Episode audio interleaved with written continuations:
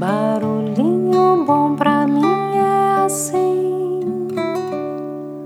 provoca silêncio em mim. Hoje nós vamos falar sobre adubo. Eu não sei a origem desse texto, eu tenho ele guardado no meu computador há muitos anos e eu acho ele muito bacana, então quero compartilhar com vocês. Vamos lá. Abre aspas. Mestre, queria lhe perguntar algo. Como faço para não me aborrecer com as pessoas? Algumas falam demais, outras são maldosas e invejosas, algumas são indiferentes. Sinto ódio das que são mentirosas e sofro com as que caluniam.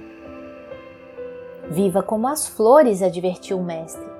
Mas como? Como é viver como as flores? perguntou o jovem.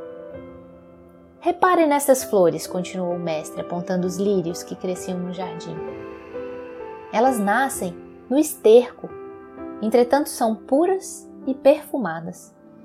Extraem do adubo mal cheiroso tudo que lhes é útil e saudável, mas não permitem que o azedume da terra manche o frescor de suas pétalas.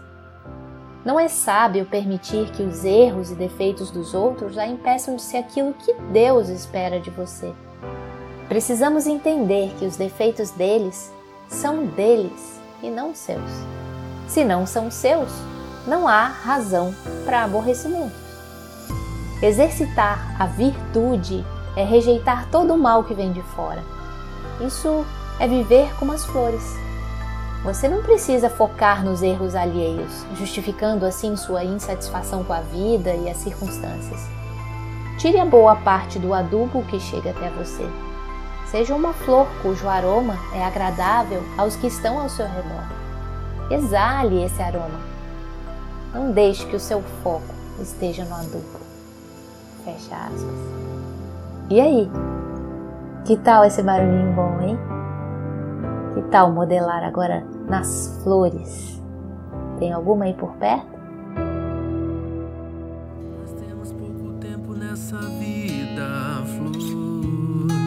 Por isso que eu planto